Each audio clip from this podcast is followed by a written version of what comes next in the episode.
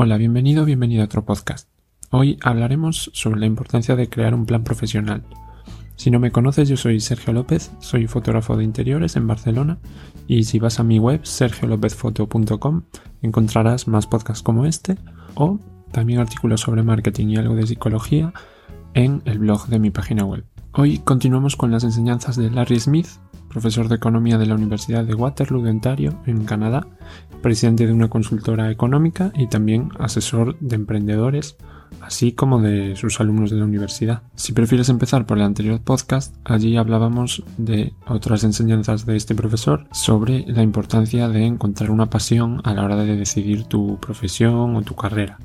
Hoy nos vamos a centrar en la elaboración de lo que es un plan profesional, o más bien en la importancia de lo que es crearlo, no tanto los pasos a seguir, ya que cada uno obviamente puede tener una carrera muy muy diferente y cada uno tiene su plan pero sí que hay unas bases que podemos eh, utilizar para desarrollarlo. Me parece algo muy importante por la experiencia que yo he tenido. Ahora soy autónomo pero había estado cinco años trabajando por una empresa en la que había mucha rotación porque era una empresa muy grande y me daba cuenta de que mucha gente, por no decir la mayoría, no tenía un plan profesional definido.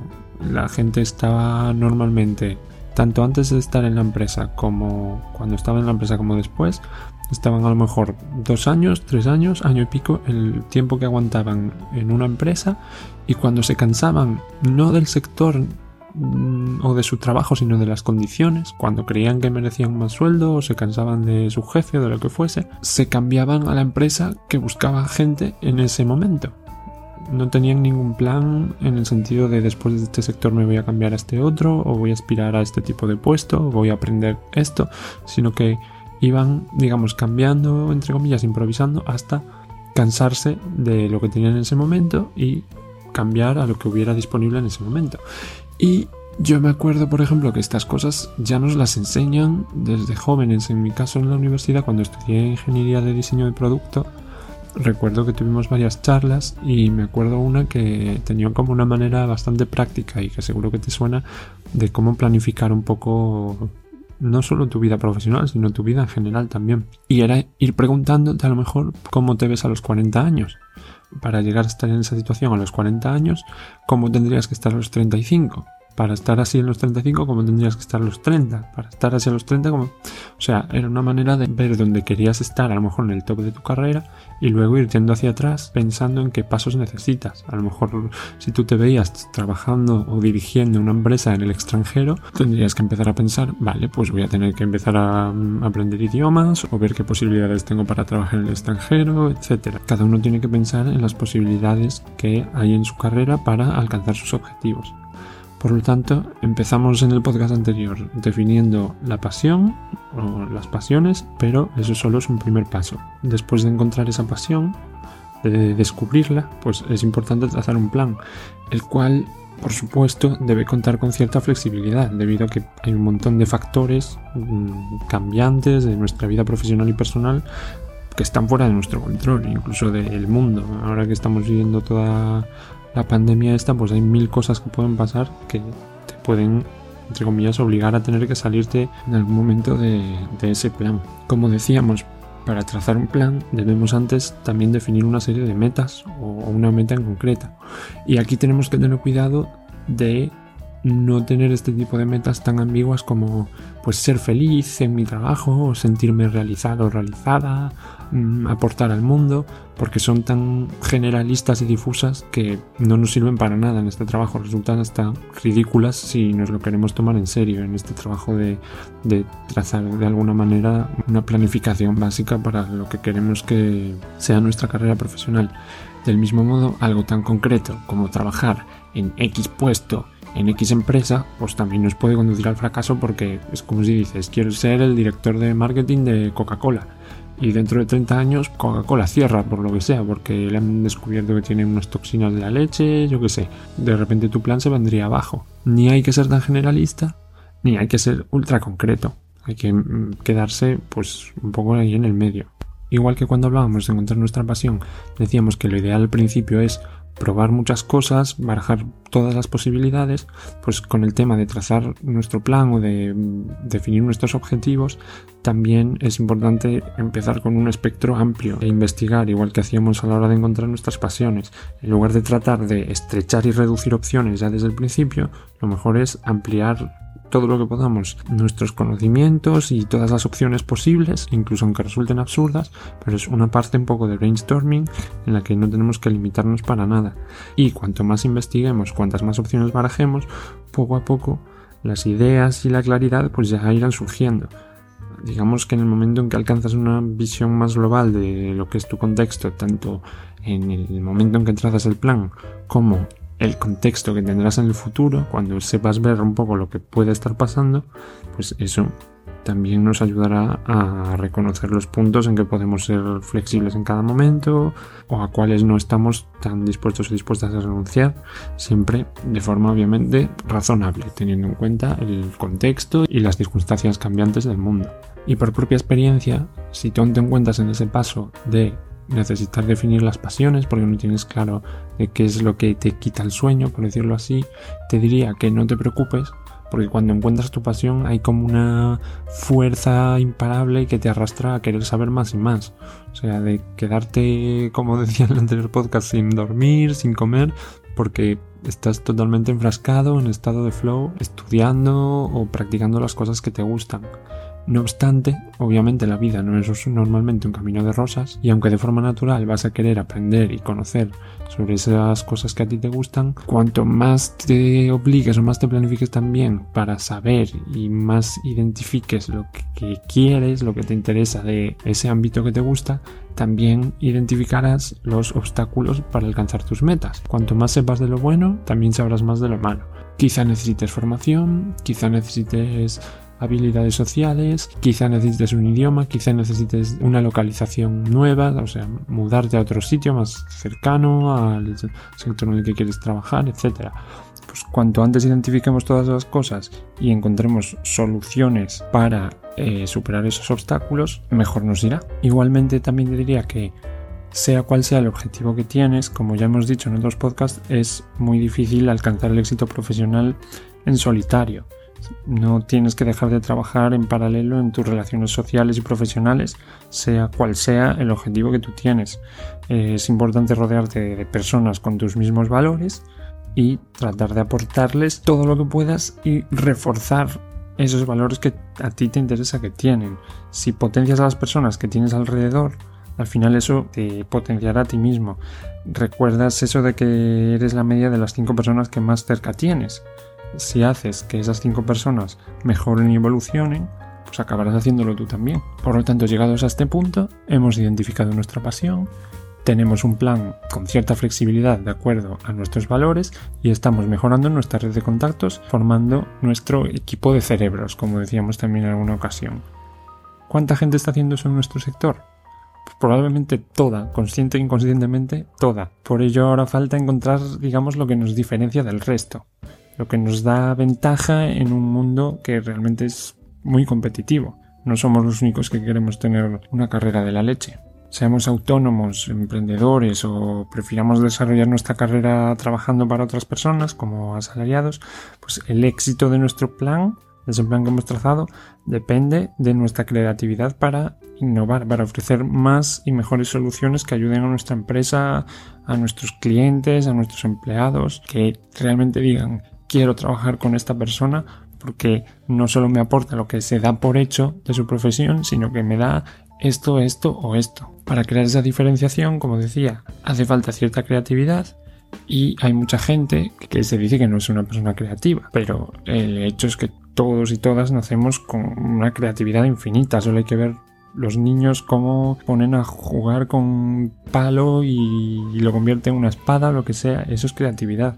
Lo que pasa es que la vida y el sistema educativo, pues esa creatividad la van enterrando por todas las reglas y todas las restricciones que nos vamos encontrando por el camino. Este sistema es el que muchas veces nos hace creer que solo hay unas pocas personas que pueden acceder a a ese poder mágico llamado creatividad, ¿no? Pero lo único que tienes que hacer es, o más bien lo único que tenemos que hacer, me lo digo a mí mismo también, es desenterrar esa creatividad de la infancia que de alguna manera hemos escondido y así sacar a la luz pues un sinfín de ideas. si le das la libertad a la gente, te puede sacar ideas para todo.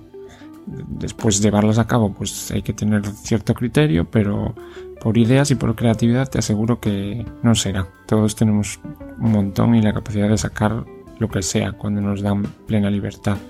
Y eso es lo que tienes un poco que explorar para destacar de alguna manera. Tienes que recordar que estás al final en una profesión que te apasiona. Si has empezado por el principio y lo has hecho bien, primero has escogido algo que te encante, que te encanta explorar, te encanta aprender todo sobre esa profesión y por lo tanto no puede ser tan difícil sacar algo en limpio de todo ese conocimiento. Todas esas herramientas que tú tienes sobre un tema te van a ayudar a crear de alguna manera algo que te diferencie. Tienes las herramientas, seguro, o en el momento en que toque centrarse en esto de la diferenciación, las tendrás y las tienes que utilizar para construir algo. Esas ideas que tú tengas, de alguna manera, las vas a tener que vender.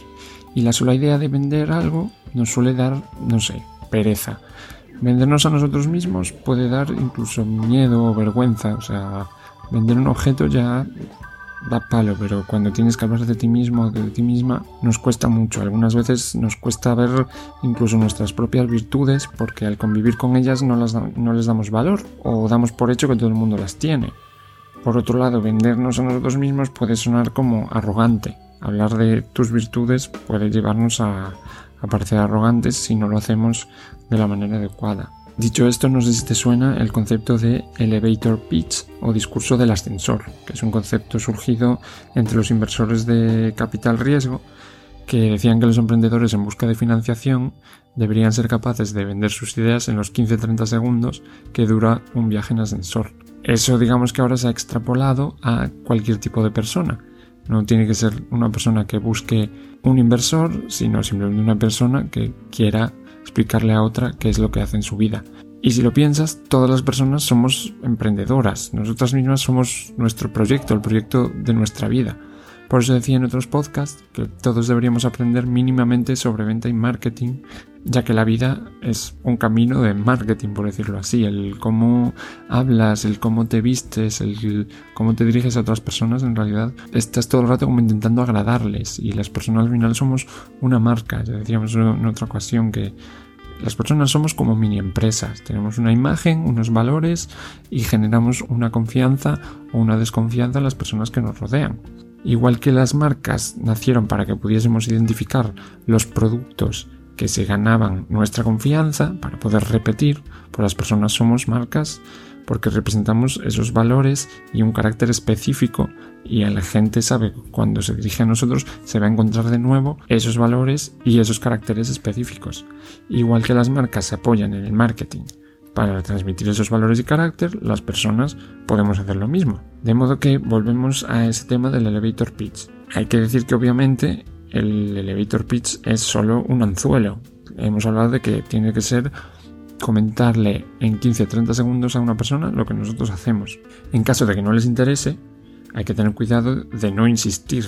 Imagínate volviendo a esa imagen del ascensor que en los 15-30 segundos del viaje el inversor no le hacía caso al emprendedor y de repente el emprendedor lo perseguía por el pasillo al otro que está siguiendo con su vida. Pues eso, en nuestra vida diaria de alguna manera tenemos que tener cuidado de no hacerlo. Lo que sí puede pasar es que si muerde en ese anzuelo tenemos que tener un discurso que dure más de esos 30 segundos porque digamos que falta tirar del sedal. Para eso es lo que decía debemos tener preparado otra frase o otra explicación breve de cómo lo hacemos, cuál es el secreto que nos diferencia. Una idea puede ser apoyarnos en algún dato objetivo y comprobable que pueda servir como, digamos, revelación para hacer lo que hacemos. Hace poco en mi canal de YouTube, por ejemplo, analizaba la página web de Alberto, que es un fotógrafo de Murcia, y él contaba que lo que le hizo hacerse fotógrafo para inmobiliarias era el hecho de que cuando fue a ver la casa en la que él vive ahora, las fotografías eran horribles, no le hacían justicia a esa casa. Entonces pone como una serie de datos en su página web de que el X% de las casas se venden por una razón, por otra, son datos objetivos, datos estadísticos que le sirven como discurso para que él haga lo que haga. Pues en cada uno de los sectores puede haber alguna anécdota que podamos utilizar que defina por qué hacemos lo que hacemos y cómo lo hacemos. De modo que, comentado ese dato objetivo, por ejemplo, si la persona a la que tratamos de convencer sigue interesada, pues de nuevo tenemos que tener a lo mejor preparadas al menos tres o cuatro anécdotas o casos de éxito que den peso a nuestro discurso y estar listos o listas para mostrar digamos, no solo describir nuestra ventaja competitiva, no solo vender la moto, sino que enseñar datos a lo mejor o una página web o un informe, según la situación, pueden ser, digamos, herramientas que nos sirvan para convencer a la gente de que somos diferentes al resto o del que lo que nos diferencia como profesionales es lo que esa persona está buscando, sea un posible cliente o sea un entrevistador de una empresa en la que queremos trabajar. Volviendo un poco a ese tema del plan profesional y esa flexibilidad que teníamos que tener, cuando hablamos de flexibilidad hay que decir que en realidad se trata de aprender a reevaluar ese plan según las prioridades y circunstancias que vayan surgiendo. Pero ojo, no es lo mismo dejarnos salir del plan y dejarlo todo a lo aleatorio durante varios años hasta darnos cuenta que nos hemos salido. Una cosa es eso y otra es repetir, digamos, todo ese trabajo que hicimos de barajar opciones, de ampliar conocimiento, de apuntar los pros y los contras, todo ese trabajo que hicimos para trazar ese plan en un principio, siempre que toca reevaluarlo, hay que hacer todo ese trabajo de nuevo. Si nos toca hacerlo cada X años, pues no es tanto esfuerzo, nos puede llevar unos días, mirar algún curso, mirar algún libro para explorarnos, ya que los valores y los objetivos que tenemos en un momento, pues a lo mejor van cambiando, las circunstancias de la vida, la gente de la que nos rodeamos nos van cambiando como personas y las cosas que queremos hoy no son las mismas que queremos mañana. Tenemos que revisar nuestros propósitos y siempre tener un equilibrio entre esos propósitos y cierta flexibilidad. Eso nos ayudará a reflexionar mejor antes de tomar acción, antes de ejecutar grandes cambios en nuestra carrera o intentar ejecutarlos al menos. Y durante todo ese proceso hay que tener en cuenta que no existe el plan perfecto. La meta es llegar del punto A en el que estamos hoy al punto B que deseamos alcanzar mañana. Los caminos son infinitos, más rápidos o más lentos, pero mientras nuestro camino nos lleve a nuestro destino y no nos aleje demasiado de la dirección a la que tenemos que ir, mientras tengamos ese punto B en la vista, no debería irnos mal. Aprender a venderse, tener muy claro cuál es nuestro discurso, cuáles son nuestras razones, cómo podemos demostrarlas, tener la capacidad de ser flexibles y reevaluar nuestros objetivos, nuestras prioridades, sin perder nunca nuestro objetivo final. Y hasta aquí el podcast de hoy. Ha sido cortito. Si quieres escuchar el anterior, recuerda que está bastante relacionado. Habla de cómo descubrir tu pasión y continuaremos en el siguiente podcast con estas enseñanzas hablando de cómo enfrentarnos a los miedos y las excusas que surgen a lo largo del camino de manera natural porque el miedo es un mecanismo de supervivencia, las excusas son una forma de justificar ese miedo, esa falta de valor y obviamente a lo largo de una carrera profesional surge en muchas ocasiones. Yo mismo cuando dejé el trabajo que tenía fijo para hacerme autónomo, cuando entregué mi papel de dimisión me temblaban las piernas, la verdad, porque eran cinco años trabajando allí y me temblaban las piernas de puro miedo, obviamente. Luego cuando llegué a casa me puse a llorar de felicidad, pero el primer sentimiento fue el de, el de miedo, el de sentirme ante un precipicio. Por lo tanto, vamos a ver cómo podemos superar o cuáles son algunas herramientas para superar esos miedos. Pero para eso tendrás que esperar al siguiente podcast. Así que si te interesa, puedes suscribirte aquí en Spotify o como te decía, puedes ir a mi página web e ir a sergiolopezfoto.com barra suscribirte y lo recibirás en tu correo electrónico en mi newsletter mensual. Muchas gracias por escuchar y nos oímos en el siguiente. Adiós.